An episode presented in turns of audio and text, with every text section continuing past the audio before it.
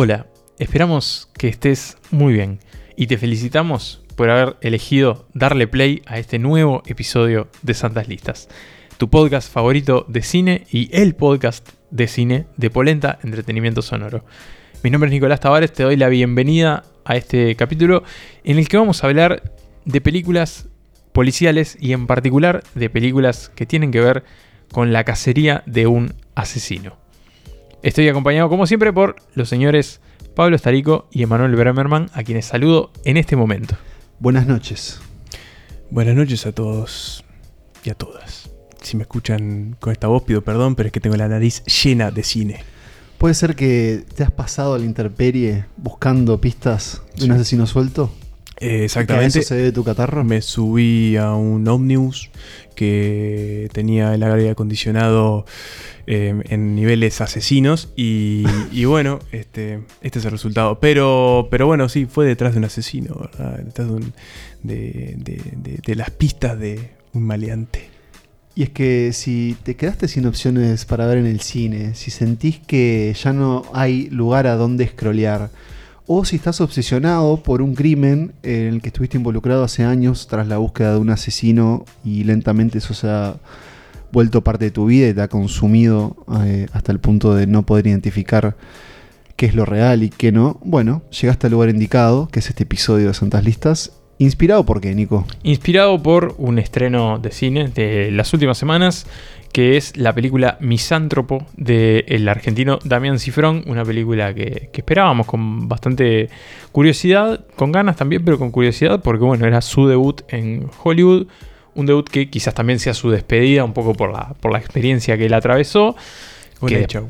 que después vamos a comentar un poco más en, en profundidad hacia el final de- del episodio, pero que bueno, fue lo que, lo que nos motivó a hacer este episodio, en parte porque la película es muy buena, después ya daremos las razones por las que consideramos que, que eso es así, pero bueno, porque fue como una como un regreso de alguna forma de un género que en particular en el cine, no así en la televisión, estaba un poco abandonado, estaba un poco olvidado con respecto a otras épocas y que bueno, tuvo este regreso y nos recordó lo buenas que son las películas de atrapar al asesino cuando están bien hechas, como en el caso de Misántropo. Y bueno, hoy traemos otros seis ejemplos de películas de este, llamémosle subgénero dentro del género policial, que bueno, tienen que ver con eso, con personas que tienen que resolver un crimen y en particular crímenes que implican la muerte de otros seres humanos. Misántropo, mal traducida en palabras de su director como To Catch a Killer en Mm. Estados Unidos. Un Hicieron título- el jueguito Hitchcockiano. ¿no? Exacto, que es To Catch a Thief, la original. Claro. Eh, pero en el caso de Cifrón, diciendo bueno, que es una decisión que no pudo controlar. Y que es la premisa de este episodio. Vamos a atrapar asesinos o al menos acompañar a varios detectives, policías, investigadores, en algunos casos civiles también, gente con otras profesiones, Incluso criminales. Criminales también. incluso criminales, y en la búsqueda de, de preguntas que no siempre van a tener respuestas. Y eso ya es un adelanto. Ahora me toca hacerle una pregunta a ustedes. Eh, ¿Qué recuerdos tienen de este tipo de películas de, de su infancia? Yo, por ejemplo, les cuento que una de las que vamos a hablar, tal vez la más celebrada que trajo Nicolás eh, a esta mesa, o la más oscarizada incluso, recuerdo que no me dejaron verla. O como esas películas que sabía que no era para niños. Pero como todos sabemos, bueno, o suponemos, uno no puede controlar todo lo que ven los hijos, así que asumo que ustedes en algún momento se toparon con algún, a una película ahí en el cable, a un policial eh, probablemente rodeado de crímenes horrendos o por lo menos de un policía tratando de, de detenerlos. Pero voy a tirar algunos títulos que no están en la lista de hoy. A ver. Por ejemplo, 7. Pecados capitales. Claro, sí. ¿Recuerdan cuando la vieron por primera vez?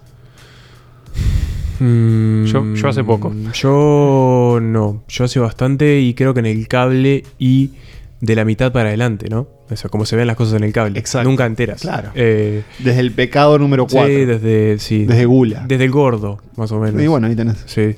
Y, Si y me les impactó digo- mucho. Si les digo No. el coleccionista de huesos. Nunca la vi, pero leí el libro dos veces. ¿eh? Cable, repito, cable, no entera. Vos prendías la tele y estaba Denzel Sí, Washington con en una Jolie, cama sí. diciéndole a Angelina Jolie, metete por acá, sigue esta pista. Recuerdo mucho la escena como de, ¿eh? del, del túnel, ¿no? De que Sí. se meten en el túnel. Eh, pero son como destellos de una de una cinematografía radicada en, la, Sí. en, en esos años de la infancia donde todo pasa medio por delante de los ojos y todo te resuena y te choquea un poco, ¿no? Eh, estoy pensando como en otras películas así, de este tipo, de esa, de esa época de la vida. Pero creo que así como... Monster de Charlize Theron era otra fija. Sí, esa, esa ya recuerdo más cercana del tiempo. De hecho, creo que la vi para un capítulo de Santas Listas. El de El Charlize segundo. Theron. El Theron. El tercero, cuarto, no sé. del 60. Wow. No, de los primeros, sí. No, no, sé si el tercero o cuarto, pero fue tipo el séptimo octavo. Eh, El segundo fue Nicole Kidman, si mal Sí, no el recuerdo. Y después mucha película mala también, ¿no? Bueno, de claro. atrapar al asesino, porque evidentemente cuando apareció una película como Seven o como una de las que está en esta lista, la que vos mencionaste, Pablo, y que trajo Nico, eh, enseguida mucha gente se quiso poner a hacer estas películas, Sí. casi como persiguiendo una fórmula mágica que, bueno, eh, quedó probado de que es mágica si sabes hacerlo bien. Sí, creo que hay muchos elementos que hacen de estas películas que sean muy atrapantes. Creo que los vamos a ir viendo caso a caso, ¿no? Porque todas son muy diferentes, todas tienen algo en común, pero en todas hay una búsqueda y en todas hay un, hay un mal, una luz contra la oscuridad. Y un mal contra bien. que- Dios contra el diablo, podría, Dios contra el diablo, ese capítulo que me. Un mal que muchas veces proviene de la sociedad o que refleja Hmm. cuestiones que están mal dentro de esa sociedad. Y otras veces que no, que simplemente es un mal eh, atípico de alguna forma que, que, bueno, que viene a como a, a romper todo, a llevarse puesta cierta, cierto lugar seguro que uno piensa que hay en la, en la sociedad y que, bueno, alguien tiene que detenerlo. Ahora, nosotros hemos bromeado fuera de micrófonos que esta es una de las temporadas más oscuras de Santas Listas. Lo es. Que arrancó. Igual, igual que la del año pasado, venimos como Sí. un par de años medio, medio Si, Estamos, si- si nos preguntan, ¿estamos bien? La respuesta es No sabemos. no sabemos, pero lo intentamos. Pero hay algo particular, creo que en, en- en la selección de hoy, en estas películas, y es que me resultan muy disfrutables a mí ver este tipo de películas también. Eh, más allá de, de- de su oscuridad y teniendo en cuenta a veces que uno tiene que prepararse mentalmente. De hecho, les contamos que, dada la fecha de grabación de este episodio, creo que casi todos nos pasamos un fin de semana soleado, bastante atípico Mm. en este otoño uruguayo. Bueno, viendo, viendo cosas. Una tras de otra, viendo- ¿no? y viendo Sí. cosas horribles, ¿no? Sí, Pero creo que eso es parte del encanto y magia que Santas Listas les propone y que aquí se va a desplegar en seis películas que vamos a ir en orden cronológico y vamos a arrancar. ¿Podemos adelantar ya en qué década? Podemos adelantar, sí, en Sí, una de las primeras décadas del No, siglo pasado. Hace tiempo no nos íbamos tan atrás, creo, Mm. porque arrancamos en los 30 y llegamos hasta la actualidad casi. Eh, vamos a recorrer dos continentes, no, tres continentes. Tres Tres, continentes. continentes. Dos si hay uno que lo tomas como uno solo. Está bien, depende del mapa de War, Depende, claro. de la, de la Sí. edición que tengas. Eh, diferentes directores. Sí, este, diferentes. Y creo que son todas, son todas, no, creo que ninguna diría que se repite, o sea, ninguna, Hay, es- hay cuestiones que se repiten, pero sí, ninguna es exactamente ninguna es igual parecida a la otra. otra. Lo que pasa es que hicimos muy bien el trabajo. Elegimos las películas que había que elegir. No y acá están. No te voy a discutir Son algo que, no te voy a discutir algo ¿Para qué que te voy a decir que ¿no? Estas, Claro. sí, son estas. Dicho eso, entonces, el menú de hoy es eh, la merienda compartida de Cacería de Asesinos de Santas Listas con seis películas. Luego vamos sí, a meternos un poco con Misántropo, Jodidos en el homicidio. jodidos en la escena del crimen. Y después tenemos, pero los ya queridos avisos parroquiales con Pa, que hoy tenemos. la múltiple gira de Santas Listas. Sería un episodio en sí mismo. Sí, el- el así que, bueno, o adelantan hasta ahí o se quedan hasta que allí Pero lleguemos. alguien adela- adelantaría hasta los avisos parroquiales. que para mí hay gente que va, hasta- va al final para ver qué película, de las qué películas hablamos y después vuelve para atrás. Ah. Cuéntenos acá abajo en, En los comentarios. en este comentario si hacen eso. Y si no lo hacen, bueno, los invitamos a, a que nos acompañen en este episodio. Que, ¿Cómo se titula, Nico? Atrapen al asesino.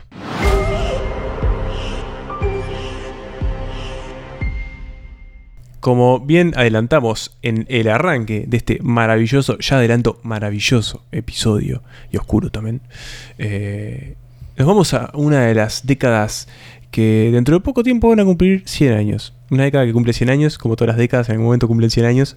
eh, porque vamos a ir a un estreno de 1931.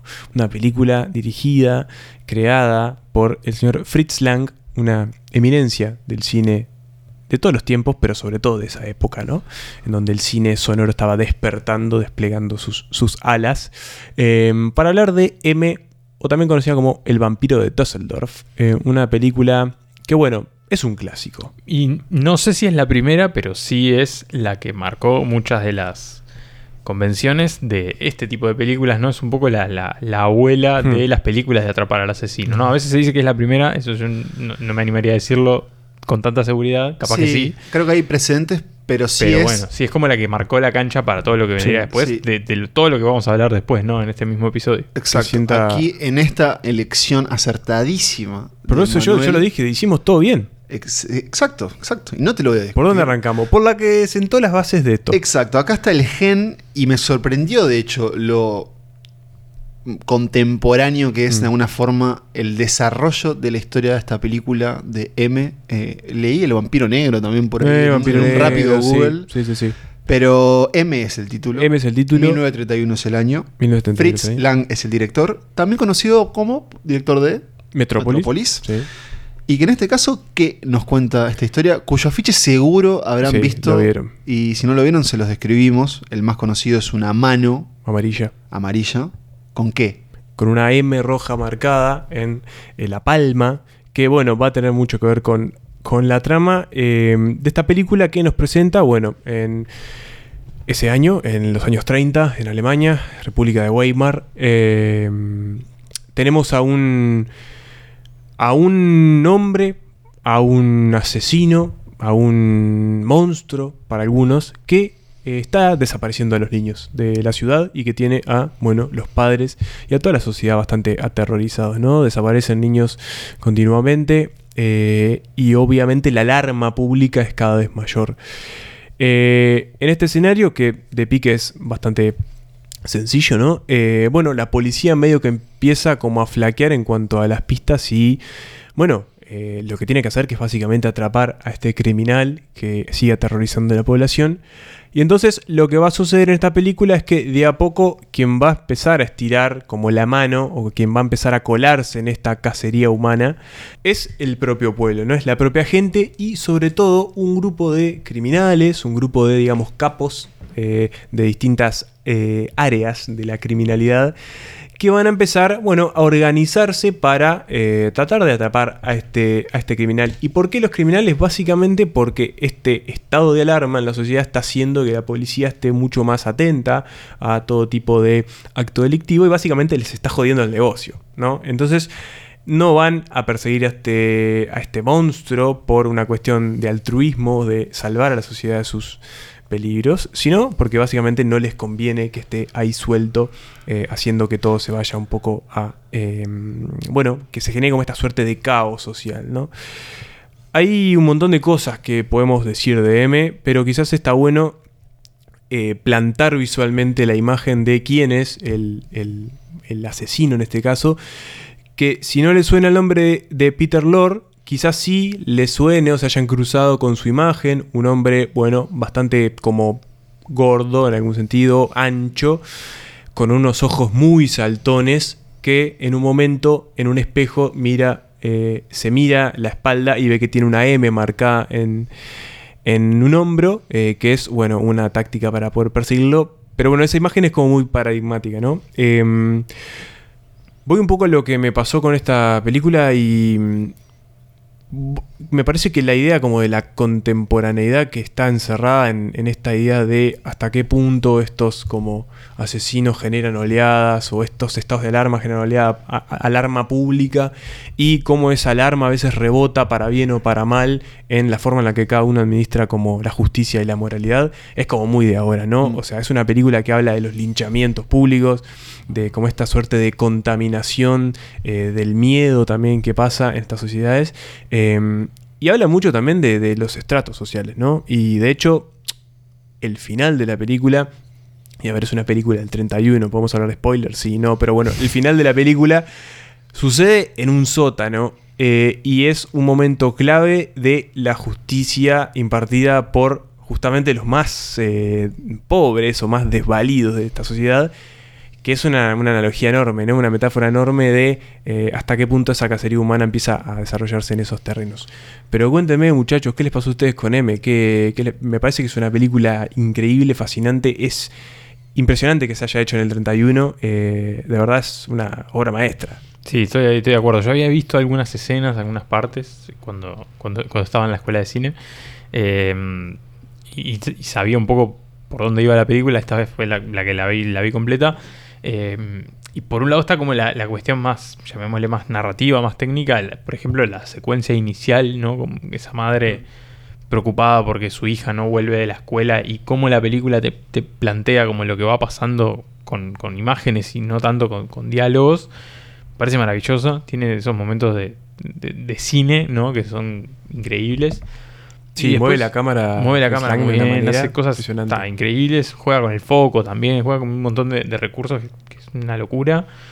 Y después a un nivel más de, de la, de la trama y, y- y los temas que va planteando Fritz Lang, creo que, que resuena más allá de, por supuesto, todo lo que vos decías, ¿no? Como esta cuestión de la justicia por mano propia, de alguna forma también, que es un poco lo que tratan de hacer los criminales. Y tiene algunas cosas que- que siguen estando ahí y que incluso, creo que esto nos va a ir pasando con todas las películas, eh, siguen hasta Misántropo, ¿no? Que se estrenó ahora, no sé, está la cuestión de, de los políticos metiendo su, su presión para que esto se resuelva y no se genere una cierta alarma más de lo, obviamente, lo, lo necesario, que no se prolongue en el tiempo, digamos, como esas acusaciones cruzadas dentro de las fuerzas policiales y de la política, como esa cuestión de que, de que, de que, bueno, está la, gente desesperada y los medios de comunicación, que en este caso son lo- los diarios, sobre todo, también como dando su, su manija y, y- y planteando el tema todo el tiempo. Y bueno, ¿y quién es esta persona? ¿Y por qué hace esto? ¿Y cómo funciona su, su mente? ¿no? Que eso sigue estando en, en distintos, en distintas ficciones que, que también tienen que ver con, con esto, ¿no? Y, y me parece que por ese lado también es una película que eso, que la ves y decís, esto eh, perfectamente puede estar sucediendo, con- salvando ciertas distancias, puede estar sucediendo ahora, es una película que se puede haber hecho ahora, ¿no? Como, como tiene esa cuestión de... Pasa con varias películas de Fritz Lang, ¿no? Pero tiene como esa cuestión media temporal que, que te sigue impactando. Me parece que eso es justificadamente una, una obra maestra, no solo por cómo está hecha, sino por lo, lo que cuenta, ¿no? Hay poco que pueda agregar a lo que ya dijeron muchachos. Em, creo que siempre hay miedo con los clásicos. Cuando uno los ve, cómo los ve, la atención que uno pueda tener con un, con un relato que, obviamente lleva otros tiempos y otros intereses. Pero eh, es fascinante como una película del 31, creo que en este caso se deja ver tan fácil. A mí me llamó la atención cómo está, eh, cómo está el esquema que vamos a ver en las siguientes películas, ¿no? No solo con cómo se muestra el horror o cómo no se muestra en muchos de estos casos, sino también que ya desde, desde la idea de cuál es el punto de vista que vas a contar, vamos a tener el punto de vista de- del asesino, en este caso de Peter Lorre. Al principio como sugiriéndolo y después ya vamos, no voy a decir empatizar, pero la idea de mostrarlo a él como un ser torturado, que además va a explicitar su, sé, como su propio horror con su condición humana. Pero eso después lo vamos a ver en los siguientes asesinos que vienen a continuación. Y, y también me parece que es una película que de alguna forma es muy dinámica en su relato. Ustedes lo decían, ya arranca con una cámara que se eleva desde un juego de niñas hacia la habitación de una madre. Y después con todo el resto, yo voy a confesar que la vi en dos partes. Hice ahí un intermedio de unas horas.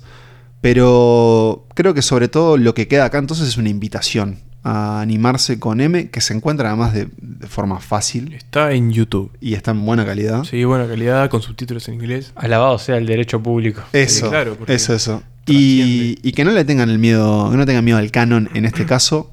Me pregunto si alguna escena de M habrá terminado en el montaje final de Babylon. Probablemente no. Creo que, creo que puso Metrópolis, que es más probable. Eh, yo no vi Metrópolis, debo confesar. Yo lo vi hace poco también. Yo, esta es la primera película de Fritz Lang que veo, me parece. Y sin embargo, tanto de esta como de Metrópolis hay escenas que, que- que están muy vistas. Eh, así que a mí, a mi título personal, creo que me sumo un poco a la, al carro de Fritz Lang, porque al parecer Fritz el Lang señor, neta. sí, el señor tiene cosas para decir. Y una de ellas fue M, este peliculón que inaugura la lista de cacería de asesinos de Santa Listas.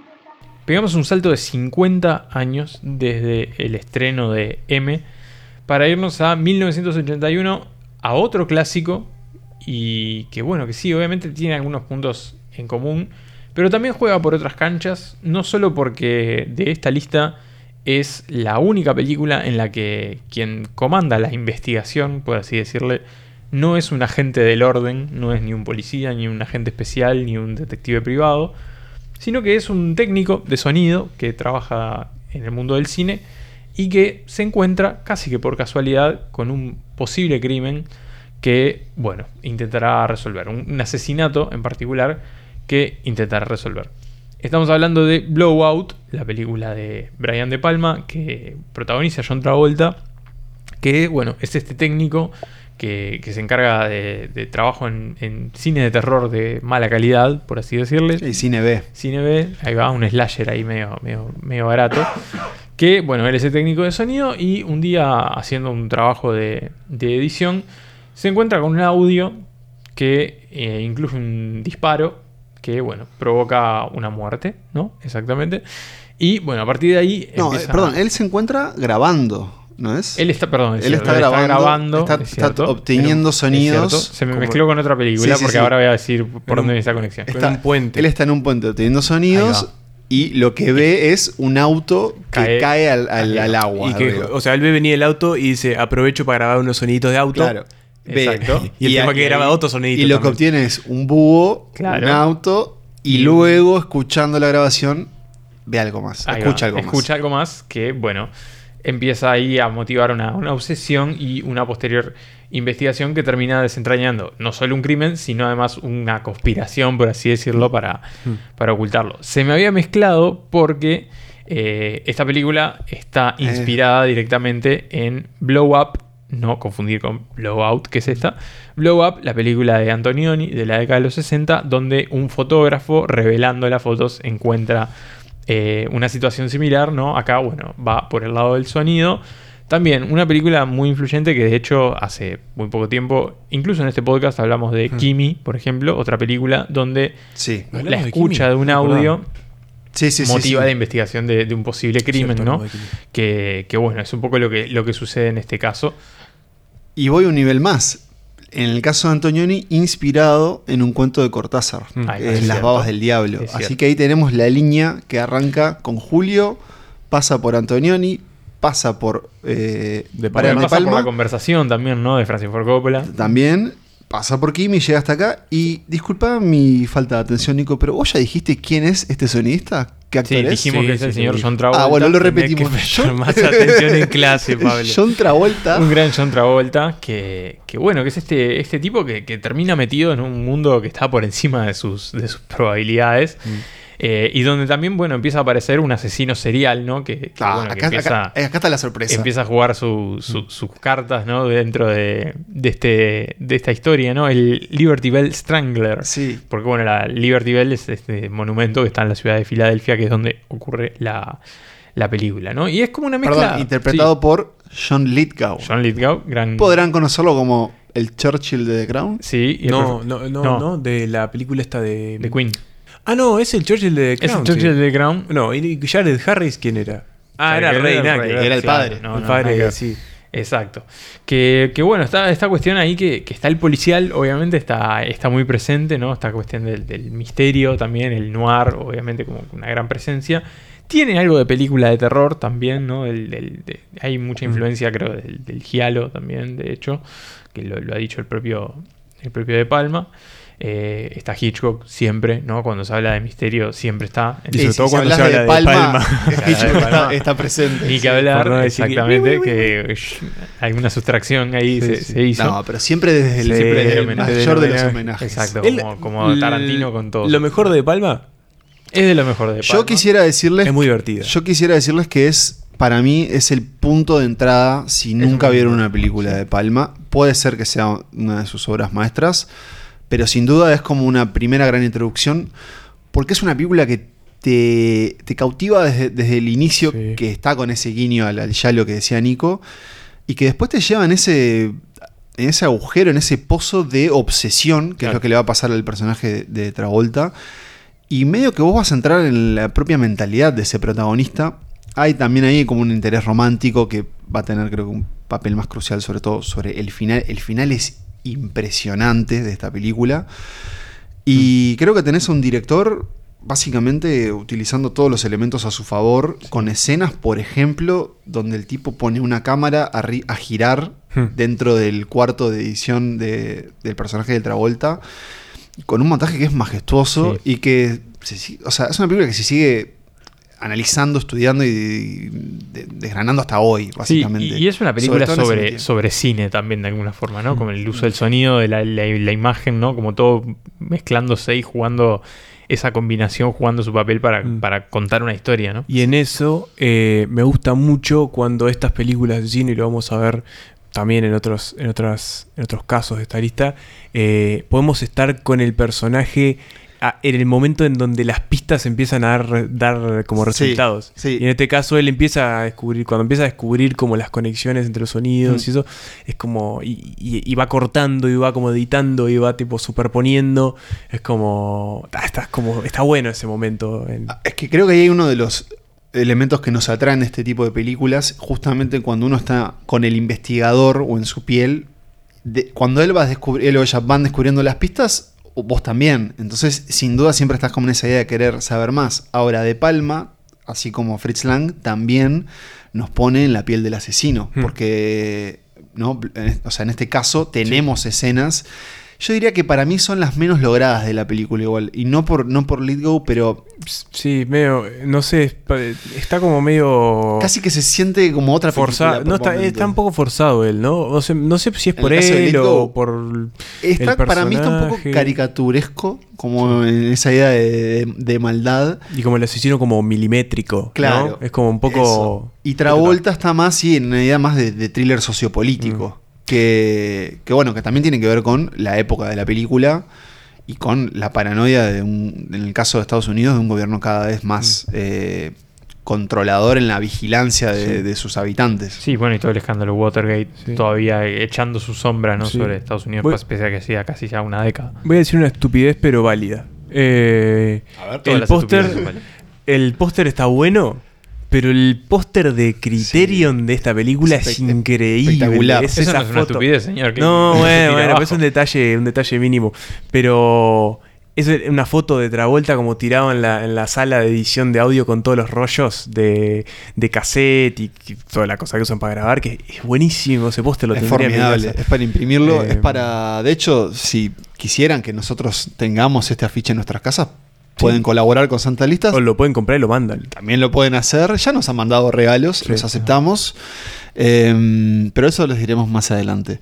Por lo pronto, eh, yo cuando Nico propuso esta película, es verdad que te mostré reticencia diciéndote, Sí, ah, Casi, casi me, me, echas del no, podcast. no, sí, pero yo decía, sí, pero quiero, quiero que sean dos policías y Te, te- em- te viene el toque. Y- que, que te viene y yo- seguido. eh, sí, pero- y, pero está mal. No, no, está bien, está bien, sí. Puedes pero, tratarlo. Pero fue, si vamos a permitir que una de estas películas no tenga policía, es esta. Es esta. Es Es esta. esta, porque es eso. O- Os invitamos a que se adentren en la piel de, de John Travolta y que, bueno, vean una de las mejores películas del siglo XX. Let me tell you something. All right? I know what I heard and what I saw. And I'm not going to stop until everyone in this fucking country hears and sees the same thing. And you're going to help me. Yeah, you. You're going to find your pal Carp and you're going to get that original film. Because this isn't any good. I need the original. Because if we don't get this out and on television for everybody to see, they're going to close the book. And any loose ends that happen to be hanging out like you or me are going to be cut right off. So you got your choice. You can be crazy or dead. Either will do. De una forma completamente casual, al armar el orden cronológico de esta selección, nos quedó como partida en dos la lista de alguna forma, porque, bueno, tenemos tres clásicos, ¿no? Este va a ser el tercero. Y después Ah. tenemos, de alguna forma, tres hallazgos, Sí. por decirlo así, Sí. ba- barra tres películas no estadounidenses. Bueno, en realidad ya, ya venimos de una que no lo es, pero bueno, como que se- abrimos todavía más la, la cancha a nivel internacional. Eh, y si hablábamos hoy de, de que M marcó mucha, mucha de, la, de la influencia y de, de lo- de los elementos que hay en este tipo de películas, acá, bueno, estamos hablando de la que afirmó muchas de esas convenciones y tropos, generó un montón de otras que siguen estando presentes. y obviamente es quizás la más famosa de esta lista, en paralelo con M, ¿no? Pero bueno, esta creo que incluso más por la cercanía temporal. Mirá, ahí está el Oscar, arriba de la mesa. Ahí está el Oscar ¿De arriba de la mesa. hablando? Y Los Oscars. ahí están los otros cuatro, ¿no? Porque ganó Sí, sí, sí. cinco, sí, exacto. Incluyendo el de mejor película. Y estamos hablando. estamos hablando de, sí, El silencio de los inocentes. Una película que por un lado se caía de Maduro, que tenía que estar en esta lista. Quise y por otro y lado. no- no me salió. ¿Qué tipo que era eso? Una puerta abriéndose. un- Los corderos, Clarice. Va- Los corderos en la noche. Por un lado, bueno, era una película que no podía faltar en esta lista. Y por otro lado, me dirán, uh, otra vez el silencio de los inocentes. No hablamos suficiente ya de, de- de esta película en, en la existencia en general de la humanidad. Y bueno, joder. Y ahí yo les digo, bueno, perdón, pero yo no la había visto, ¿no? Eh, así que era un poco también mi excusa. No solo mi excusa para verla, sino también traerla como con, esta, con este visionado de ojos frescos ante una película que tiene una influencia y una presencia en la cultura popular que, bueno, es bastante ineludible, ¿no? Es una película que, aunque no la hayas visto, algo sabes de, este silencio de los inocentes, de, esta Clarice Sterling, esta novata aspirante a ent- entrar al FBI, que, bueno, termina generando una, una sociedad de hecho bastante peculiar con el doctor Hannibal Lecter, este personaje de Anthony Hopkins, que después, bueno, terminó teniendo casi que su propia saga, ¿no? Secuelas y precuelas y, de todo un poco. Que, que bueno, que, que nació de esta película, ¿no?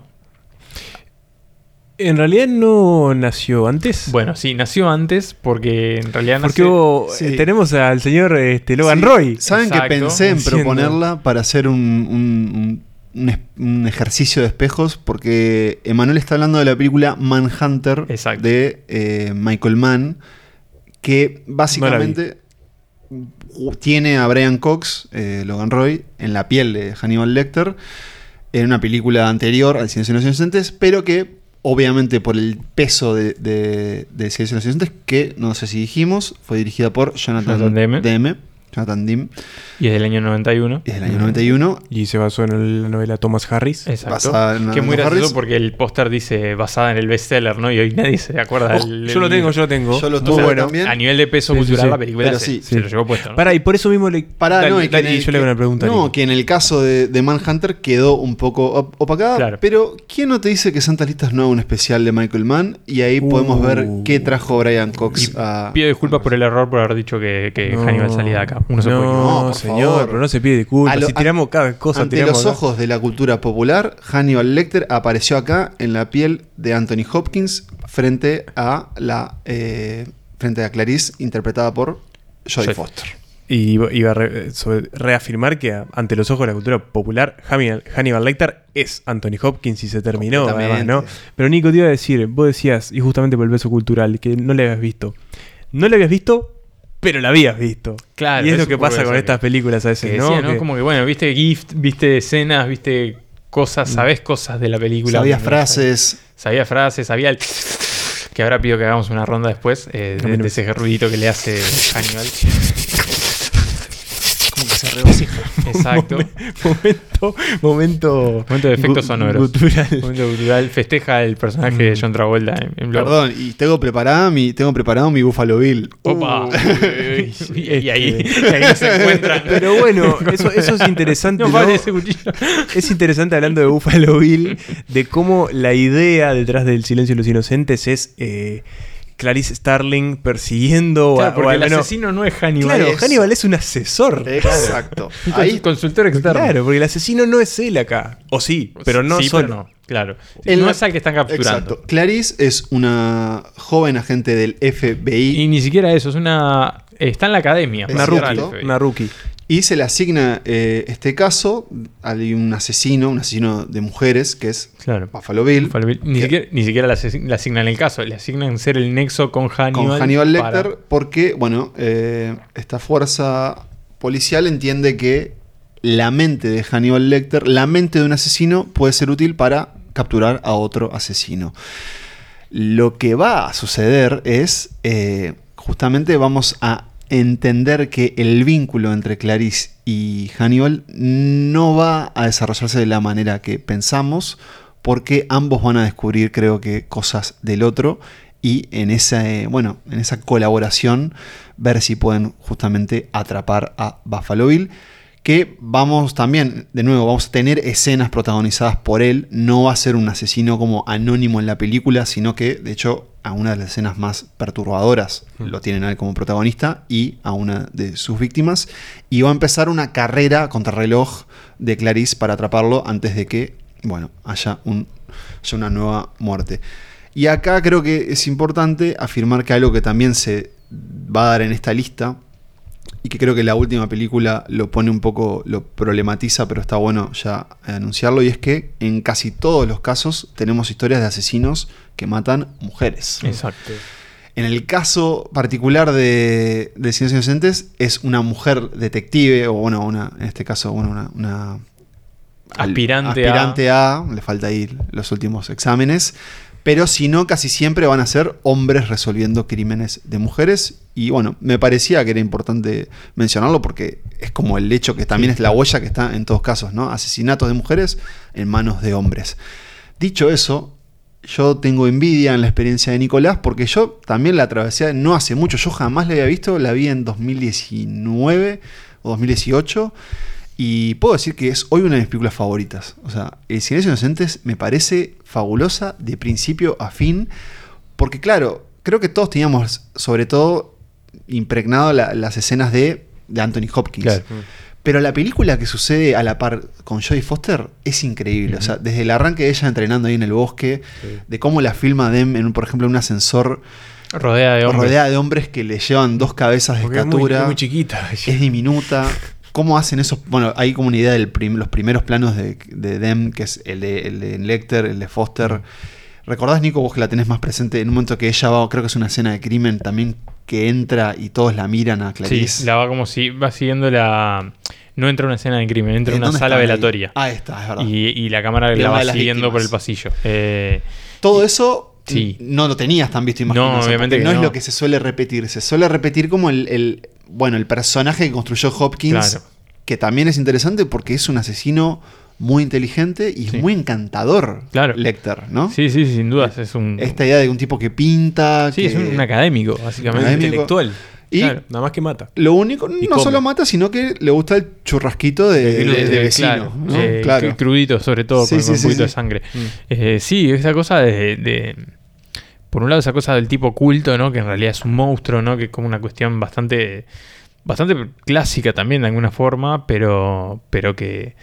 Pero que sí, tiene como esta cuestión de, estas anomalías de la sociedad, ¿no? Como estos tipos que. que, bueno, que, son completas bestias, que, que, que no, no tienen razón de, de seguir existiendo, pero que bueno, que están ahí, ¿no? Y como de alguna forma meterse dentro de esas cabezas complicadas y, y- y entender cómo funcionan, ¿no? Mirar al mal a la cara y tratar de ver qué hay ahí, sobre hay todo ahí? cuando el mal te mira a vos. Claro, y porque- cómo opera, ¿no? Claro, y porque Lecter aparte va a empezar a manipular Claro. a, a Clarice. Me estoy acordando de la escena cuando ella lo va a ver por primera vez Sí, y de sí, los claro. otros prisioneros Mm. eh, bastante más asquerosos.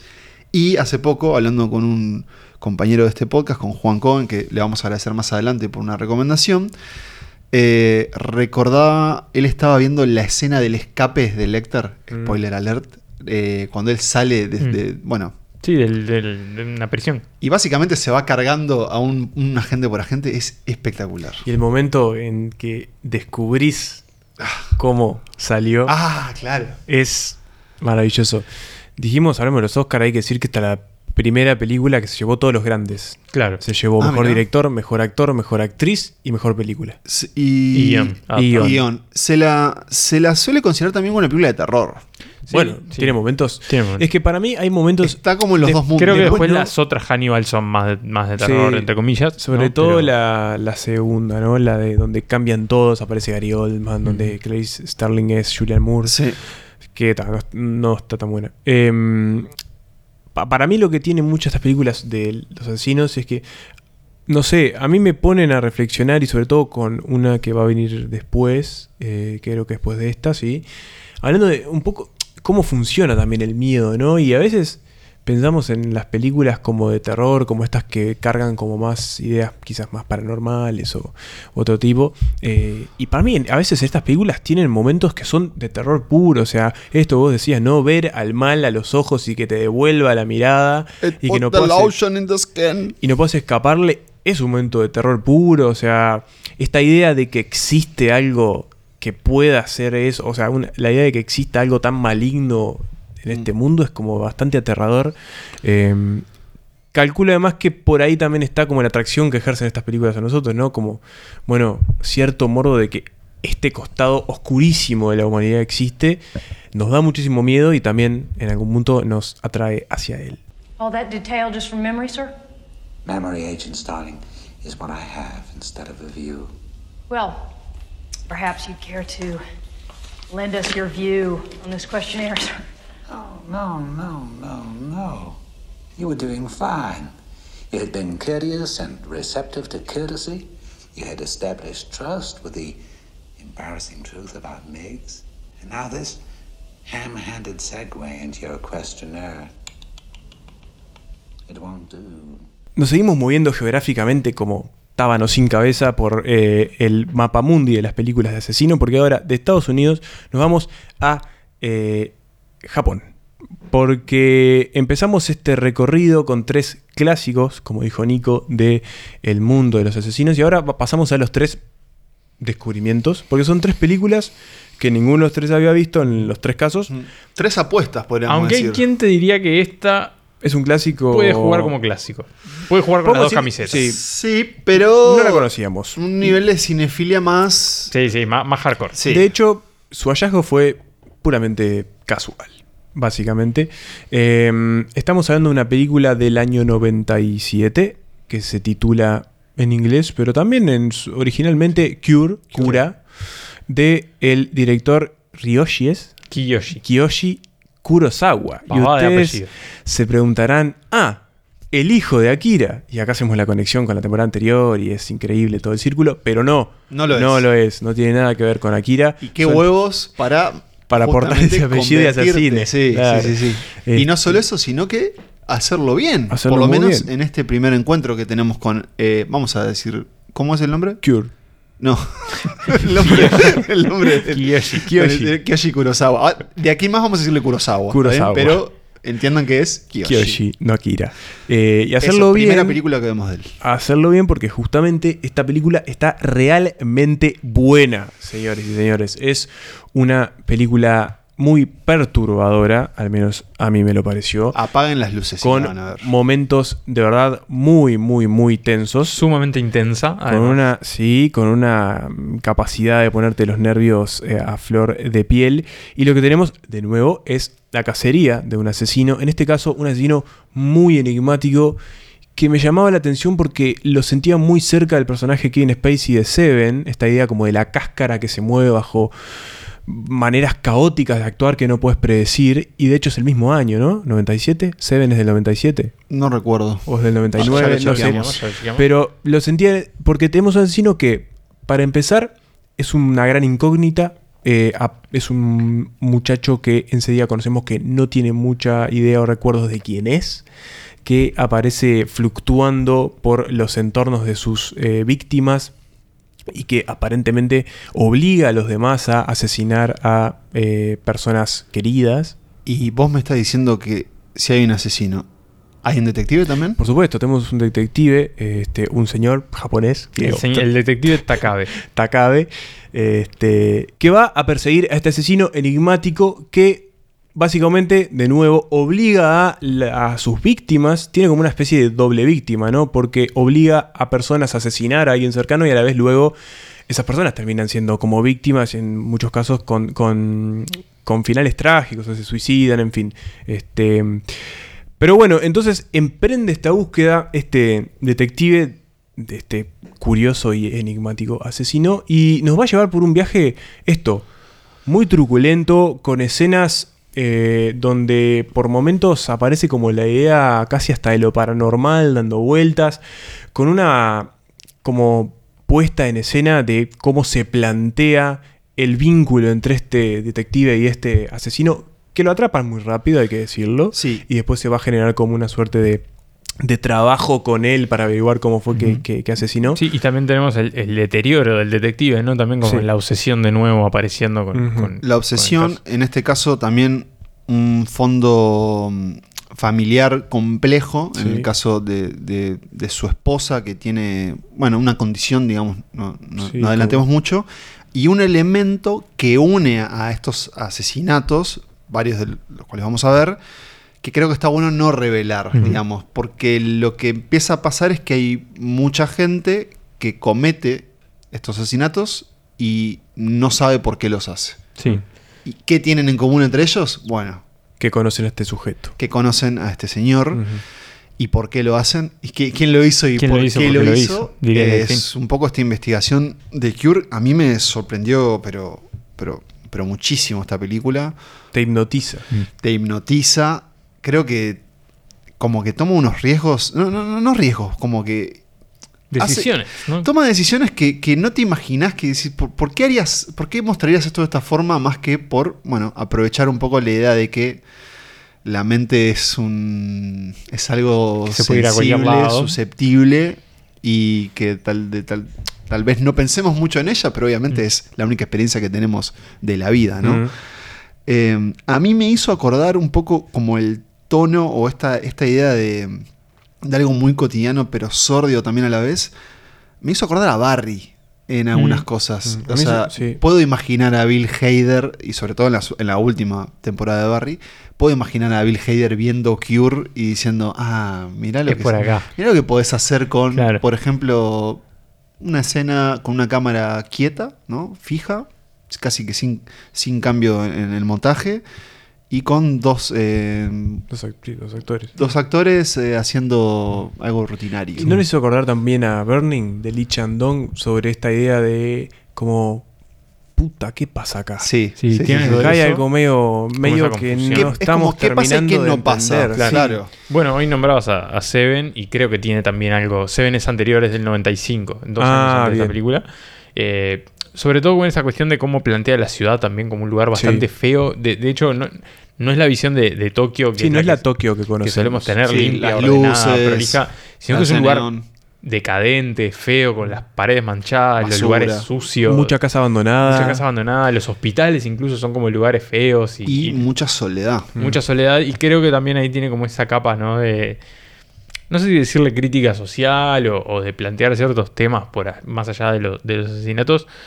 Que, que incluso después vamos a ver que van teniendo también conexiones en, en las razones por las que esas personas matan a estos seres queridos, más allá de, de las provocaciones de este Mm. per- eh, autor intelectual, llamémosle Sí. que tiene que ver un poco también con, con algunas cuestiones de, de la sociedad japonesa, de bueno, de no revelar ciertos, ciertas emociones, Sí. de ciertas presiones también que están por ahí, y también de, esta cuestión de, que, bueno, a veces a las personas que tenemos cerca a veces tampoco nos las bancamos mucho y, y- y- y esta cosa de, bueno, a ver, puedo tener ganas de... de- Mm. no, no- no- no digo llegar a matar, ¿no? Pero como esta cuestión de, bueno, también el odio hacia los que están cerca, ¿no? Que, Sí, sí, decime a mí que hago hace siete años el podcast con ustedes.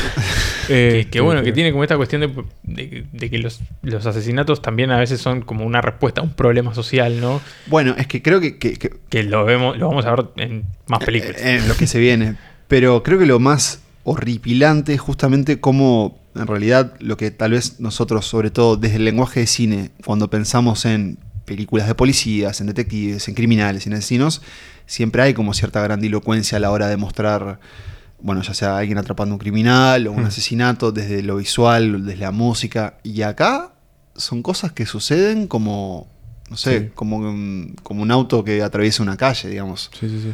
Es una, las muertes suceden a veces, o sea, de una forma para nada rimbombante. Mm. Y eso lo hace, para mí lo hizo más... eh, más aterrador. más aterrador. Tiene más bastante cercano. película de terror. Es que iba a decir, es mu- muchos momentos de terror puro. O sea, Sí, sí.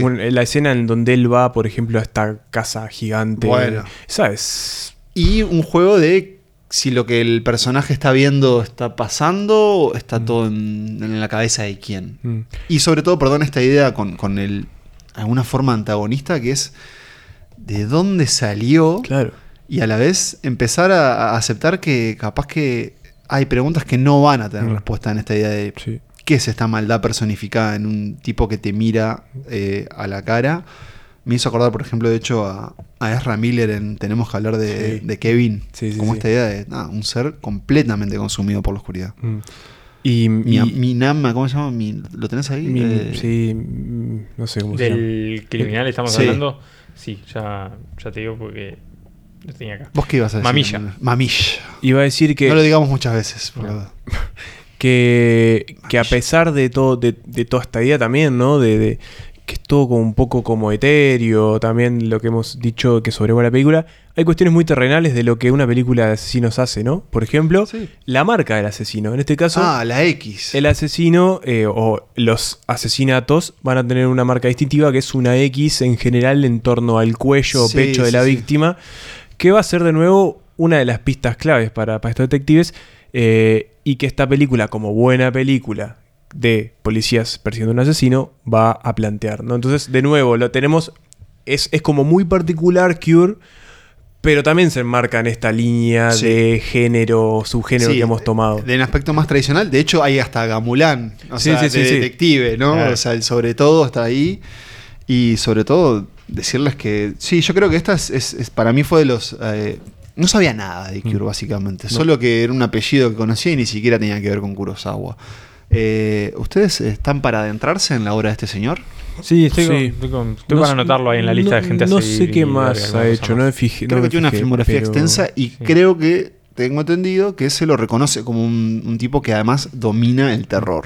Eh, acá lo dominó. Sí. Sí. それで内科医になった違うあんたが本当に望んだのは男を切り刻むことだ Santas Listas es una ruleta y a veces, como todo en la vida en el juego, la casa gana. ¿Qué nos pasó? Voy a confesarles, yo tenía una película para una película coreana, de hecho, para hablar con los compañeros y tratar con ustedes, pero una vez que la vi dije, no está a la altura de lo que Santas Lista pide. Y ahí fui un poco a rescatar en el fondo de la olla qué tenía, qué podíamos hacer para que, eh, bueno, no se viniera abajo la producción de este episodio. Y recordé la recomendación, como le decía más temprano, de nuestro querido Juan Cohen, eh, una de las mentes detrás del Club Cultural Charco, que hace tiempo venía diciendo, ojo con la película La Isla Mínima. Y no sé si a ustedes les pasa, muchachos, pero a veces cuando te recomiendan mucho una película, uno dice, sí, sí, ya la veo, ya la veo, ya la veo. Pero aquí vino Juan y aquí vino la Isla Mínima a salvar este episodio porque tenemos de nuevo la historia, una historia de se ha cometido un crimen y tenemos a dos detectives que deben resolverlo. No solo uno.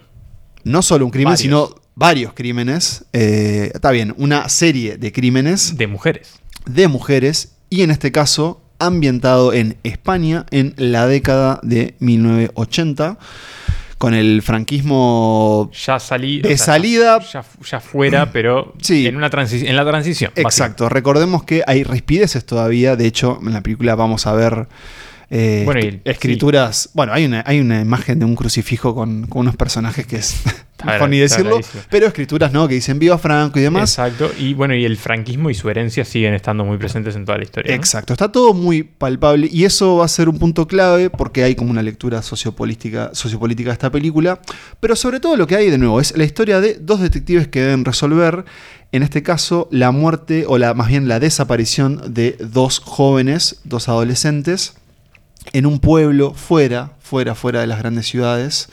Eh, lo tenía aquí anotado, ahora se los digo. Pero que imaginen un páramo soleado. eh, ¿con, qué, ¿Con qué tipo de, de bioma dirías? Pantanoso, ¿no? Pantanoso. Ba- tipo bañado de rocha. Y mucho barro. Sí, mucho más árido. Eh, la idea que el director, cuyo nombre es Alberto Rodríguez, transmitió y me gustó mucho decir, es un lugar en donde no ves el horizonte. Y un poco eso es lo que le va a pasar a estos dos protagonistas, a estos dos detectives, que van a adentrarse en este caso y van a ver que no tienen salida porque este pueblo está podrido. Sí, un poco la cuestión de- del pueblo chico, ¿no? El pueblo chico, infierno, Infierno grande. grande. Y también un poco los fantasmas de ellos que, que bueno, van a estar también presentes y, y muy en juego a medida que vayan realizando toda esta investigación y que vamos a ver que bueno, también se conecta un poco con, con las vidas y los pasados de estos detectives que vienen desde Madrid. Exacto, Eh, son como los detectives de ciudad que Claro. vienen a este pueblo andaluz que es en, se ubica en las marismas de Guadalquivir. Y lo que va a pasar es una... Tenemos una fórmula también que a mí creo que, que me gusta un poco cuando se explora, que es la del detective aguerrido y el, el viejo ya un poco de salida y el novato, El tal vez con un poco más de esperanza, con la idea de hacer el trabajo un poco que siguiendo las reglas y su compañero un poco con los gajes del oficio, sabiendo que a veces hay algunas respuestas que se tienen que encontrar de otra forma. En este caso va a ser forma medio jodida, porque va a involucrar tortura, va a involucrar emborracharse con los parroquianos ahí del pueblo. Y la película, debo decir, me gustó mucho, porque creo que aprovecha muy bien y utiliza muy bien lo tradicional que es un poco su construcción, que es ellos van a ir haciendo interro- van a hacer interrogatorios, conociendo a la gente del pueblo, conociendo un poco los vínculos laborales, amorosos, los posibles sospechosos, Los secretos. los secretos, y a la par que vamos viendo o conociendo los secretos de esos detectives. Eh, uno es Javier, es un actor bastante conocido. Javier Gutiérrez. Javier Gutiérrez. Y el otro es Raúl Arevalo. Ahí está, los dos aparte cargando, bueno, con bigote, patilla 1, está como muy explorada esta idea de los 80 en la película. Y si bien ese puntapié me parecía un poco convencional, lo cierto es que te va atrapando y querés saber quién mató a esas dos adolescentes y también qué está pasando en ese pueblo que también va a tener un tema de conflictos laborales, hay unos sindicatos que están ahí bastante caldeados, eh, es una sociedad hiper machista eh, la que nos muestran en este caso en esta España. Y después tenés esta idea de, bueno, como de el tonto del pueblo que sabe algo, el político que a primera vista parece que es el gran benefactor del pueblo, pero todos sabemos que el poder Que también atrae un poco siempre, casi siempre corrupción. Y ahí vamos, ahí vamos en la isla mínima, que además también explora un poco los paisajes de España. Empieza, la, la película empieza como con unos planos cenitales de estos Unas pantanos que parecen cerebros. Y lo interesante es que es una película que se la ha emparentado mucho con True Detective. Pero lo Sí. curioso es que True Detective salió después, eh, creo que al Mm, año, ok. 2015, 2014, algo así, o Claro. True Detective fue 2016, no me acuerdo. No me acuerdo. Esta película es 2014. 2015 True Detective. 2000 en 2015 sale True Detective y de hecho al señor Rodríguez se le ha preguntado, bueno, como, ¿qué opinás de estas similitudes, no?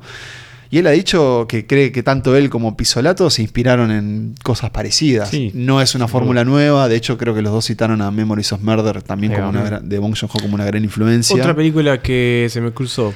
Sí, yo creo que, acá, no sé, yo no me acordaba si la habíamos... eh, Hablamos cuando hablamos de cine episodio de coreano. Corea, Sí. claro. Yo también pensé en traerla y si no la vieron la recomendamos. Y dicho esto, y finalizando un poco este monólogo, de nuevo agradezco a Juan por la recomendación ¿Sabes? y te pregunto, Nico, Sí. antes, primero decime lo que me vas a decir y después comentame que- qué te pareció. Que también le encontré alguna conexión y de hecho en la película se, se explicita eh, con la sangre fría de Truman Capote, ¿no? De Sí, hecho, también tiene, tiene mucho que ver estos crímenes en un pueblo pequeño y como la comunidad también tiene cosas para ocultar, pero al mismo tiempo se horroriza con estas, con estas situaciones. Y eso me parece como muy clásica en su estructura y en un poco como algunas cosas que, que, que no digo que las anticipes, pero sí decís, bueno, esto probablemente vaya por este lado. O ah, esto claramente es una pista falsa, porque Sí. más o menos ya te vas imaginando qué va a pasar. Pero mm, a pesar de eso, está muy bien hecho, funciona muy Sí. bien. Y creo que tiene como ese equilibrio entre generar una buena trama policial y interesante y, y verosímil Y buen clima. y buen clima con, bueno, el, el- el mensaje, o llamémosle, como la, la- la pata más social que estas películas casi siempre tienen, ¿no? Como que te equipara el crimen y su contexto de una forma que, que funciona muy bien.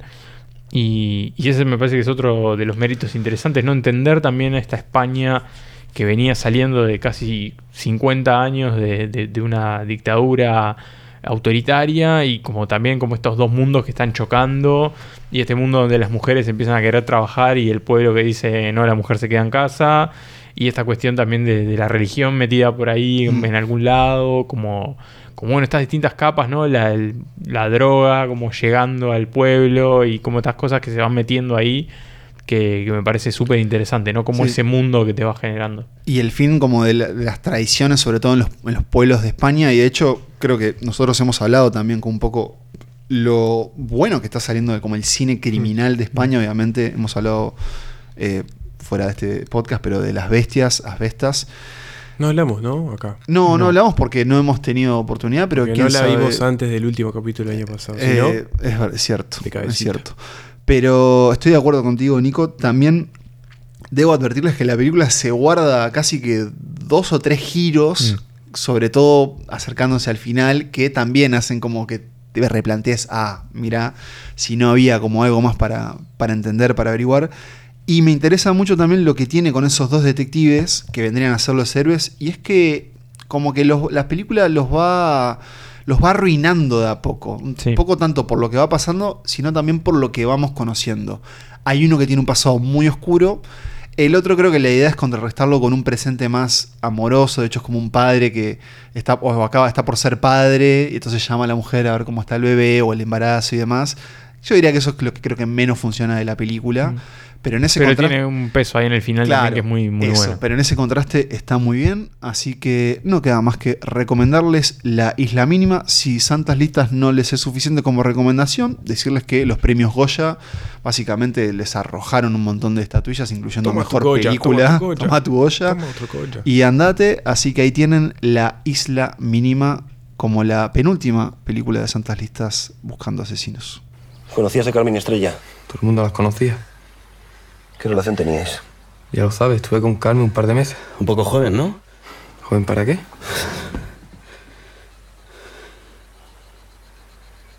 ¿Le hiciste fotos? ¿Yo que tengo? ¿Pinta de fotógrafo o qué? ¿Te doy otra? ¿Dónde estabas la noche que desaparecieron? 17 de septiembre, hace seis días. ¿Dónde? Con una amiga. Rubia, pero largo, 16 años. ¿Así es como a usted le gusta? ¡Puta madre! ¡Para, para! ¡Para, coño, para! Ya, ya está, ya está.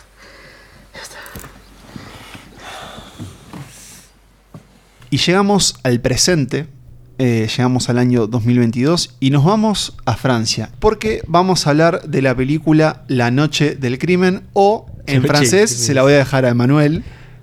no sé cómo se dice 12. Dus. La Nuit du Douze. La Nuit de Dus. Eh, esta película, casi que un estreno que pasó brevemente aquí por Uruguay por el Festival de Cine Francés, pero que además creo que va a tener un estreno en salas Opa, más así que estén atentos. Así que estén Sí, atentos. avisaremos. Porque, y acá me adelanto muchachos, yo les digo que es una de mis películas favoritas de lo que he visto este año. Vale la pena, loco. Vale la pena esta, este policial que sucede o empieza en la ciudad de Grenoble, una película basada eh, en un libro cuyo título ahora no recuerdo, pero que es de una autora que básicamente hizo la gran David Simon, creador de Wires, se pasó un año entero con la policía. Se llama 18.3, perdón, no lo voy a decir en francés, un año con la PJ, que es la. Policía Judicial, que es un poco la policía... An- es un poco el an- FBI in- de, de- de Francia, ¿no? Es como la policía que, bueno, que se encarga de estas investigaciones. ¿Y qué hace el director? An- eh, Dominic Moll. Dominic Moll. Tanto él, al tomar esta, esta obra, bueno, obviamente como la autora, plantean una idea que es que, bueno, en Francia, es algo que podemos trasladar obviamente a muchos países, pero la película inicia con un aviso. En Francia se suceden tantos asesinatos por año y demás y demás, y un porcentaje de ellos no se resuelve. El 20. El 20% no se resuelve. Y la película ya te dice, esta historia es uno de esos casos que no se resuelve. Un quiebre con lo que esperamos, por lo Exacto. general, de esta película. Y me parece maravilloso. La idea es que no vamos a tener respuestas al asesinato de una chica, una joven que durante una noche social, saliendo de, de lo de unos amigos, una amiga, bueno, es asesinada, es prendida a fuego y su cuerpo es hallado al otro día por la policía de Grenoble, aunque la película no sucede en Grenoble, sino que es en un pueblo aledaño en las montañas. Y vamos a tener de nuevo una, básicamente una, una dupla de, de detectives, uno joven, uno viejo, y los dos como con encares en principio parecidos, pero después vamos a ir viendo que sus problemas cotidianos o sus, eh, sus vidas domésticas van a empezar a empapar la investigación y viceversa, porque es un caso de una investigación que va a empezar a Consumirlos. consumirlos lentamente. Eh, eso hasta ahí como, como premisa inicial. Mm. ¿Por dónde podemos seguir? Eh, para mí podemos empezar deslizando que yo para mí, en mi humilde opinión, es la más, es la que logra transmitir más de todas las películas que vimos hasta ahora, la complejidad del mundo real.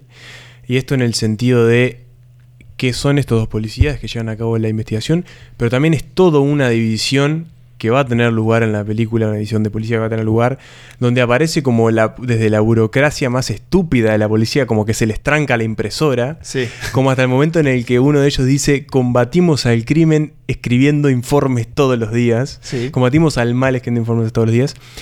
Y por otro lado, lo difícil, porque evidentemente, eh, bueno, todos podemos intuir que atrapar a un asesino es muy difícil, o al menos seguir sus pistas, ¿no? Se supone que ese asesino Si no quiere que lo agarren. hecho, claro. Sí, además. Pero acá realmente es, es muy difícil.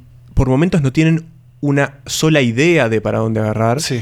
Lo único que hacen es despistarse cada vez más. Y la cantidad de sospechosos que se les cruzan por adelante es cada vez mayor. Y acá hay creo que uno de, de los elementos más interesantes de la película, y es que casi que está compuesta por escenas de conversaciones Sí. y en particular interrogatorios con estos dos policías interrogando a personas allegadas a las víctimas, a potenciales sospechosos, y en una dinámica de escena que es casi que un plano contra plano, pero que no sé qué les, pare- les parece a ustedes, pero que te tienen como que estás en la habitación Sí. y cada diálogo es como que vale en su peso. Y de hecho hay una frase en la película donde en un momento ellos están eh, cuestionando a, a un tipo, un, un tipo que escribió un rap sobre la víctima. Y en un momento dice, bueno, pero son solo palabras. Y ahí el policía le dice, no, no, pero las palabras importan. Y creo que es para mí eso es como una de, la- Sí, de las ideas de la película, ¿no? Las palabras importan. Porque lo que va a pasar es que también vamos viendo cómo ellos van cambiando su forma de interrogar Hmm. y cómo después en un quiebre que hace la película, eh, en, en su casi que... Temporalidad. Sí, eh, de un quiebre temporal que sucede casi como en el último tercio, una Mm, cosa sí, así, sí, sí. o último cuarto. Vamos a ver cómo también el- el- las propias la propia investigación cambió a esas Mm. personas. Eh, pero vos ibas a decir algo. Sí, no, que en, que en este tren como de la naturalidad, también yo la sentí en algún punto emparentada con Zodíaco. Sí. Mm. Sobre todo en el momento del crimen. Y me hizo acordar una, a una de las mejores escenas de Zodíaco es cuando por primera Sí. vez vemos al asesino del Zodíaco trabajando Sí. acá cuando nosotros vamos a ser testigos del crimen, del asesinato de esta, de Sí, esta chica. el comienzo.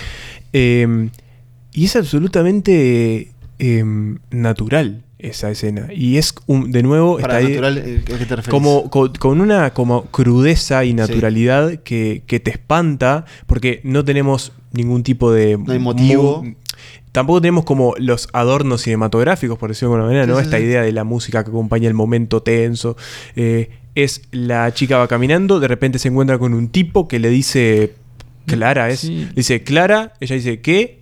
un tipo que además está encapuchado de negro todo no vemos nada le tira querosén le tira un encendedor se prende fuego Es, y- es- es horrible la simpleza con lo que Sí. sucede. y es eso. estremecedor por eso, por, Ah. por porque podría haber sido ella atándose los cordones, pero no, es ella tipo siendo prendida a fuego. Es, es, es como muy espeluznante eso. Y así abre la película. Y esa idea de naturalidad se va a perpetuar durante todo Sí, el resto. Y ahí un poco eso que decís, ¿no? Es como, hoy hablábamos de que Cure por ahí es como de las más inquietantes de esta lista. Y esta creo que también, pero por, por, Sí. por esa cuestión de que perfectamente puede pasar en este momento, ¿no? Sí, sí. Como Sí, esa sí. cosa de puede Y pasar pasa. en cualquier lado y, y eso, como lo más escalofriante, ¿no? Esta tipa que se está volviendo a la casa y bueno, y se muere en el camino. Mm. De hecho, hasta me, me parece muy interesante que la propia película en su afiche la tiene a la Claro. actriz que hace de Clara, Sí. ¿no? Que uno pensaría, bueno, Va a estar más tiempo. va a ser la, la protagonista, el personaje, Sí. y casi que no. Mm. Lo que vamos a saber de Clara es solo lo, través de los testimonios. Solo lo que van a conocer los policías. Eh, leí una, entrevista al director que me, porque quería saber por qué la hizo, o sea, por qué ambientó la historia ahí. Y el tipo cuenta que en realidad él le encantan las montañas, que siempre tenía esta idea como de poder filmar algo en las montañas, pero que además le gusta esta idea de que, bueno, en el caso de, Grenoble o, de esta ciudad aledaña, eh, tener- aparte la- esta ciudad aledaña es como un pueblo muy industrial, entonces también como esta idea de, ah, qué fascinante podría ser vivir en las montañas, él lo decía, mirá que también hay mucha opresión con esta idea de que hay algo que te cubre por todos lados. Como muere monstruo, muere. Y que claro, y, que, y del que no podés salir. Eh, y eso está presente en, en- en la película. La noche del crimen, que sí, que creo que tiene que ver, tiene mucho con Zodíaco. Y para mí tiene. No sé si ustedes lo conocían, pero el actor que hace el detective joven. Lo busqué porque me suena conocido, pero no, no, no Me pareció nada. formidable Sí, lo que hace. No encontré nada que haya el- visto, pero. eh, el otro también, el, el señor, digamos, mayor. Marceau. Pero, Marceau. Pero él, el detective joven, voy a buscar ahora mientras ustedes nos despiden de la noche del crimen, pero me pareció Sí, espectacular. un, un detective además que conocemos muy poco de su vida, de nuevo, Sí. ¿no? Sí. Es, es alguien que además es, eh, es una persona que evidentemente vive a través de su trabajo. Sí, y es creo el- que creo que es el detective que me gustaría hacer en el sentido de que es un tipo que lo único que hace o que quiere hacer es muy tranquilo. muy tranquilo, además, ser profesional, muy metódico. andar en bici, Anda mucho en bici. anda mucho en bici. El final en ese sentido, el cierre que, la- Sí, que del personaje es muy bueno. Y Se llama Bastien Bouillon. Pa, la verdad, la rompió. Eh, así que bueno, eso es la noche del crimen. Me parece muy interesante también esta idea de, Mm. de- del trabajo detectivesco a través de la palabra, a través Sí. del interrogatorio. Y como, como nos dijo Emma, como también viendo el otro lado, porque de hecho hay escenas de todos los policías almorzando, Riéndose de uno contando que se va a casar y otro dice, ¿Para qué? ¿Para qué? dice, sí, sí. Polic- sos policía treintañero, es, o sea, es un error, va, va a salir mal. Dice, no, pero vos sos un amargo. Como también la idea de, bueno, del trabajo, digamos, estar lidiando con esto, eh, los efectos adversos que puede tener en uno. Nosotros que somos periodistas... También lo eh, entendemos. También lo tenemos de otra forma. Así que, bueno, estén atentos porque sí, La Noche del. Crimen va a llegar a la cartelera uruguaya. Vayan a verla. ¿Y vayan a verla? Sí, vayan a verla. Si t'en parles pas, personne n'en saura rien. Mais tu rêves, bien sûr que ça se saura. Ce type est une raclure, c'est moi qu'on va venir faire chier parce que j'ai mis une giflette. T'es complètement con T'as oublié ce que c'est une procédure Qu'est-ce qui se passe si on respecte pas les procédures Me parle pas comme un débile, ça va? Ah bon, parce que t'es pas débile? Je te jure, si c'est lui l'assassin de Clara et que ses avocats font annuler la procédure à cause de tes conneries, je te le pardonnerai pas. Je suis sérieux, Marceau. Je te le pardonnerai pas. Señores y señoras, esto ha sido el final de la lista, pero no del capítulo, porque la cosa sigue. Antes de que la cosa siga, tenemos algo que hacer, y es repasar las películas que nos trajeron hasta este momento de la historia. En primer lugar, nos fuimos al 1931 para hablar de M de Fritz Lang. Pasamos por eh, El silencio de... Tuvimos algo antes, ¿no? Blowout. Blowout de Brian De Palma en el 81.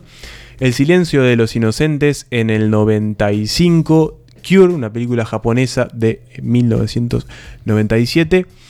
La isla mínima De 2014. de 2014. Y terminamos con La noche del crimen del año pasado mismo, eh, Ahí va. 2022, una película francesa. que no dijimos ganó el César a la mejor película. Mira, Hoy trajimos mucha cosa mucha con cosa Muchas gracias condecorada, nos paseamos por un montón de países. Me, Pero no hay mayor premio que ser nombrado en este podcast. sí, y me congratulo de que, siendo un género muy estadounidense, le hayamos escapado a las garras del imperialismo.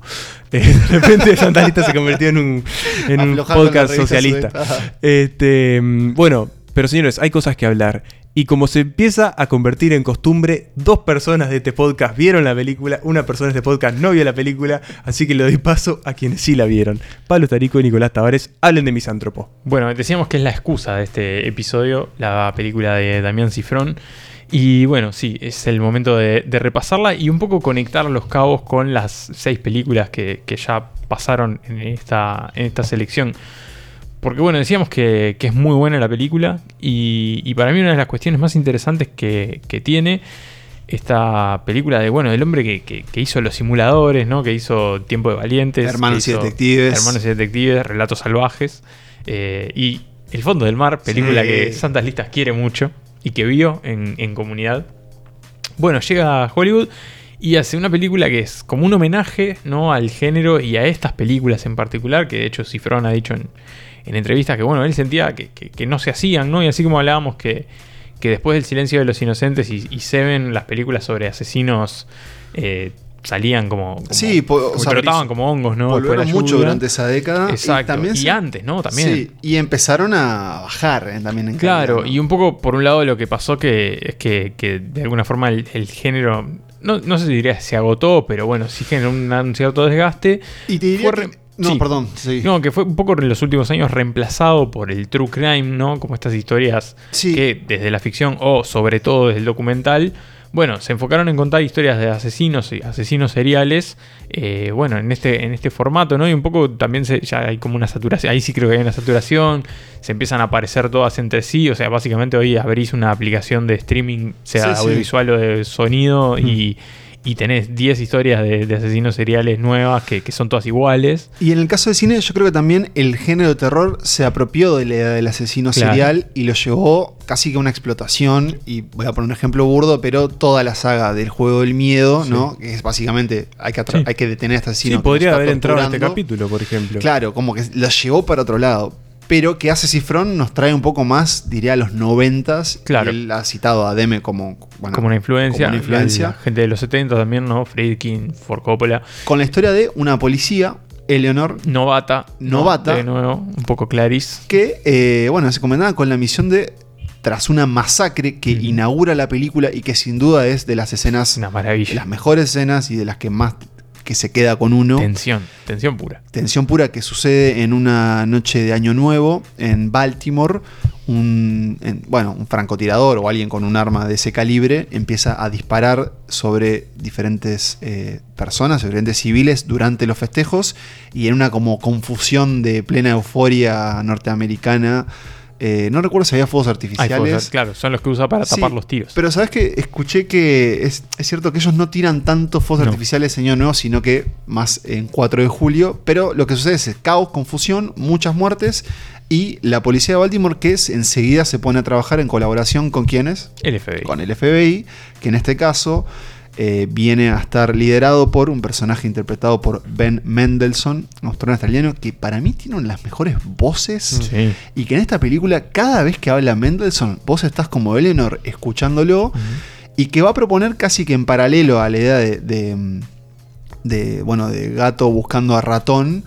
Una película sobre la burocracia, sobre Sí. los medios, sobre, la la, política. política. y cómo todo está atado a una línea de conveniencias entre una y las otras y donde a veces tal vez eh, la ciudadanía no es la prioridad en este caso, Sí. porque lo que va a pasar es que el asesino después de esta masacre eh, va a repetir, básicamente, va a seguir. Sí, y también es un poco una, una crítica a, a Estados Unidos y a la sociedad que ha generado este tipo de personas, ¿no? Y ahí un poco también se conecta con, con algunas de las películas que, que han pasado en esta lista, de esta cuestión de, bueno, esta gente no son, no necesariamente, no todos son Hannibal y son monstruos No. dementes, sino que, bueno, son productos de una sociedad que, Sí. que los lleva a hacer, a hacer estas cosas, ¿no? De una sociedad militarizada, militarizada, armada. competitiva, ultracapitalista, ultraconsumista, que, que bueno, que tiene todos esos defectos y bueno, y aparecen estas personas que por un lado se plantea esta idea de intentar comprenderlos, ¿no? Intentar un poco la- en con- conocer las motivaciones por las que cometen estos crímenes y también decir, bueno, no dejan de ser personas, ¿no? Que, Mm. que, bueno, pueden haber sufrido mucho en sus vidas y, y tener una serie de, de- de- de- de episodios que los llevaron a cometer esta- esta- estos delitos masivos. Pero bueno, ¿no? Como esta cuestión de tratar de empatizar de alguna forma y decir, ok, no son monstruos, no, Sí. son uno de nosotros que terminaron saltando por este lado. Sí, ahí va, esa idea de- del monstruo, entre comillas, que, que plantea Cifrón. Y que mm, creo que también hay, vamos a decir, a mí creo que lo que menos me convenció de la película es cuando intenta como construir qué es lo que hace que Eleanor, bueno, tenga cierta sensibilidad para poder entender a esta persona. Y se le da, se le construye como un pasado trágico, Tortuoso, eh. tortuoso, que lo sentí un poco como, como forzado. Eh, y que creo que para mí hizo que le faltara ese poquito más para que la película sea de verdad un- una cosa impresionante, pero que no quita que eh, esta película en el cine es un disfrute absoluto Sí, sin dudas. y que además tiene algo que creo que tal vez debe ser por la temporada oscura centralista, pero es que tiene una mala onda. Eh, o sea, no recuerdo si hay bromas, creo que hay un Algún chiste, algún comentario. ligero, pero la idea es que esto es algo sombrío, Mm. oscuro y que habita en ese país y que también habita en otros países, acá inclu- incluido. Santas Listas 2023 approves. Approves, sí, y la recomienda, recomienda que vayan a verla al cine como creo que Nico le dijiste, no creemos que Cifrón vuelva para esos lares por ahora. De hecho, algo que, algo que sí que me sorprendió es que él en realidad nunca se fue a Hollywood. No, claro.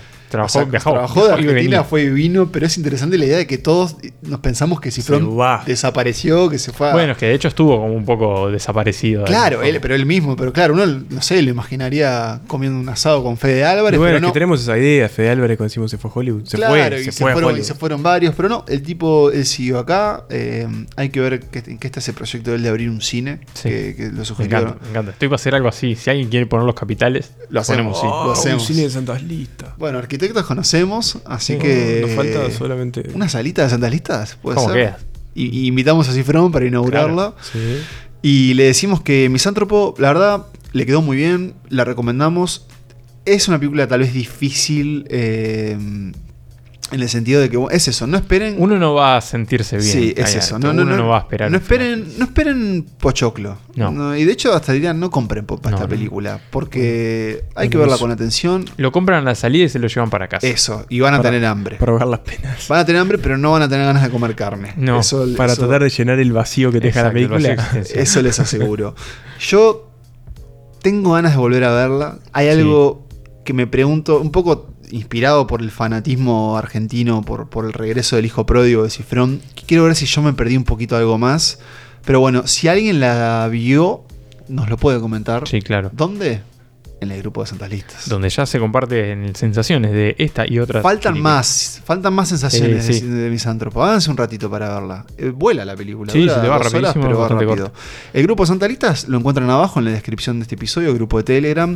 Una conversación infinita. Hmm. En este momento. No se le puede seguir el tranco. Muy No. atenta. Hay mucha a- gente que me no dice, puedo. vos, ¿cómo se habla en el grupo de Santa Listas? No. Vos hablá y alguien te va a seguir la corriente. Y si nadie te sigue la corriente, no importa. Hay como está ahí. conversaciones paralelas. Claro, eso. pasa de todo. Y ahora, por ejemplo, estamos con los ojos en Cannes, Mm. viendo cómo podemos hacer nosotros para ir a Cannes. eh, perdón, Cannes. En algún momento. ¿Y qué más le podemos decir? Bueno, le podemos decir que... Que no eh, es la única forma de vernos o hablar con nosotros. No, sí, de hecho nos pueden ver eh, en carne y hueso, en live action. Pero no pueden tocar. No nos No. puede tocar, tenemos No. un cordón de seguridad muy... Porque si nos tocan, demanda. Sí, hay- por supuesto.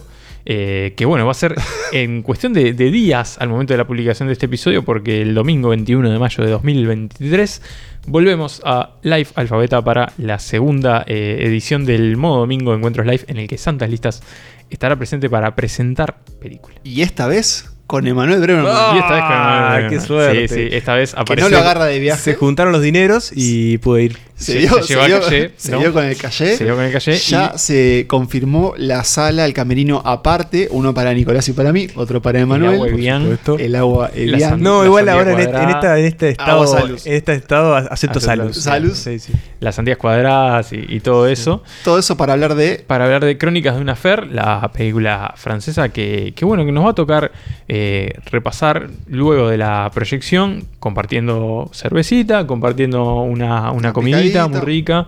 Hay pop y refresco también para ver la película. Y bueno, y después, encima de todo eso, nos pueden ver a nosotros y compartir con nosotros y debatir sobre la película. Encima, después de todo eso, conocimiento. No, pero por favor, qué planazo. Entradas en venta en el link que encuentran en el link envío de nuestro Instagram o en la página web de eh, Live, Live. Cinemas. Dijimos Instagram, bueno, arroba Santas Listas, ahí nos pueden encontrar. En Twitter eh, operamos bajo el paraguas de nuestra casa matriz, Polenta Podcast, arroba Polenta Podcast. Que bueno, ahí también se van comunicando las novedades de este podcast y de los demás que integran la familia de esa plataforma. Hay una fecha más. ¿La anunciamos? Hay una fecha más. ¿O nos la guardamos? Nos la guardamos. Nos la guardamos. Nos la guardamos. Estén atentos a nuestras Lo que no redes. nos guardamos hay porque está hay otra que abierto. sí que podemos anunciar. Sí, igual lo que no nos guardamos porque está abierto es eh, las donaciones. Por Sí. supuesto, pueden colaborar con nosotros. a- anduve por ahí y vi polillas. Así que ya saben, ya saben qué hacer. Y si no saben, nos preguntan. Exacto. Toda moneda sirve. Bueno, pero sí, la gira Santas Listas está más activa que nunca. En cuestión de unos días vamos a estar por la ciudad de Las Piedras también. No, en nuestra primera, Nuestra primera salida de fuera de Montevideo. Montevideo. Sí. ¿Cuándo no- saldremos del país? Y está al caer, es la temporada que viene. Mm. Este año salimos de Montevideo, el año que viene salimos de Uruguay. Ya está, no hay vuelta. ¿Gran Sí. Rex? Y algo así, capaz. capaz, algo, un estadio River. ¿Vélez? capaz que llegamos. Un monumental. Exacto. Eh, si Coldplay hizo Monumental de la costa, veces el decir. podcast- El podcast después del podcast. Eh, claro, Eh. exacto. Se viene la serie. Ya, ya estamos arreglando con, con Netflix. Eh, bueno, sí, nos vamos a las piedras. ¿De qué y- temporada sería la serie? Porque el amor después del amor es el amor después del amor. ¿De No, es- cuál es- se hace? es todo, Es todo, ah, todo, es- claro. va y viene. Ah, todo. Exacto, flashback, forward, todo. Eh, y bueno, sí, nos vamos a las piedras y hay más fechas acá en Montevideo y en los encuentros live también, pero es así, nos las guardamos para los próximos episodios que, bueno, como siempre, cada dos semanas van a estar apareciendo en tu plataforma amiga. ¿Podemos adelantar el próximo capítulo o lo guardamos por las dudas? Eh, nos lo guardamos. Ah, perfecto, perfecto. Siempre hay que guardárselo por las dos, Sí, pero sí, lo vamos sí, a sí. decir. Porque fue una, fue una intención de esta temporada adelantar los capítulos, pero. La realidad la no- desechamos. pasó por arriba de la desechamos. realidad, digamos. Dijimos, ¿saben qué? No. Igual, si nos preguntan, si nos agarran generosos, a veces lo contamos. A veces lo contamos, Eh, sí. O si donan. o si donan. O si donan. eh, o si se suscriben a la newsletter de Santa Ah, también. Oh. mañana sale. hacer. Bueno, mañana si están escuchando esto. No, no pueden escuchar esto. No, nunca nada. será siempre será el día de publicación será el del día, episodio. claro. Eh, así que bueno, ahí también se pueden suscribir. También lo van a encontrar en la descripción de este episodio, en nuestra bio de Instagram. Y si no, tinyletter.com barra santas listas. Y ahí se pueden suscribir a esa newsletter que incluye recomendaciones, un repaso por los episodios y toda la información que tienen Extra. que saber sobre este proyecto que cada día es más que un podcast. Eh, ya es una, no solo es una comunidad y un podcast, sino que es, es todo en todas partes al mismo tiempo. Eh, a mí me hace muy bien, espero que ustedes también. Y solo quiero decirles, Nicolás, Emanuel, gracias. Eh, adhiero. Gracias, muchas gracias. Y yo todo. también me adhiero a, esa, a ese agradecimiento. Todos adheridos. Todos adheridos. Eh, le Todos tomados de la mano para Mm. que para despedirnos. para despedirnos. Y agradecerle también a la gente que ha escuchado este episodio y todos los episodios que sabemos que son muchos, muy numerosos y de distintas procedencias. Hay gente que ha escuchado todos los episodios. Yo creo que ni Emma ha escuchado No, todos los no, episodios de no. Listas. pero Yo escuché un 60%, más o menos. Siendo generoso. Sí, sí, sí. Y bueno, nada más que decir y bien adheridos, así como estamos, decimos que viva el cine.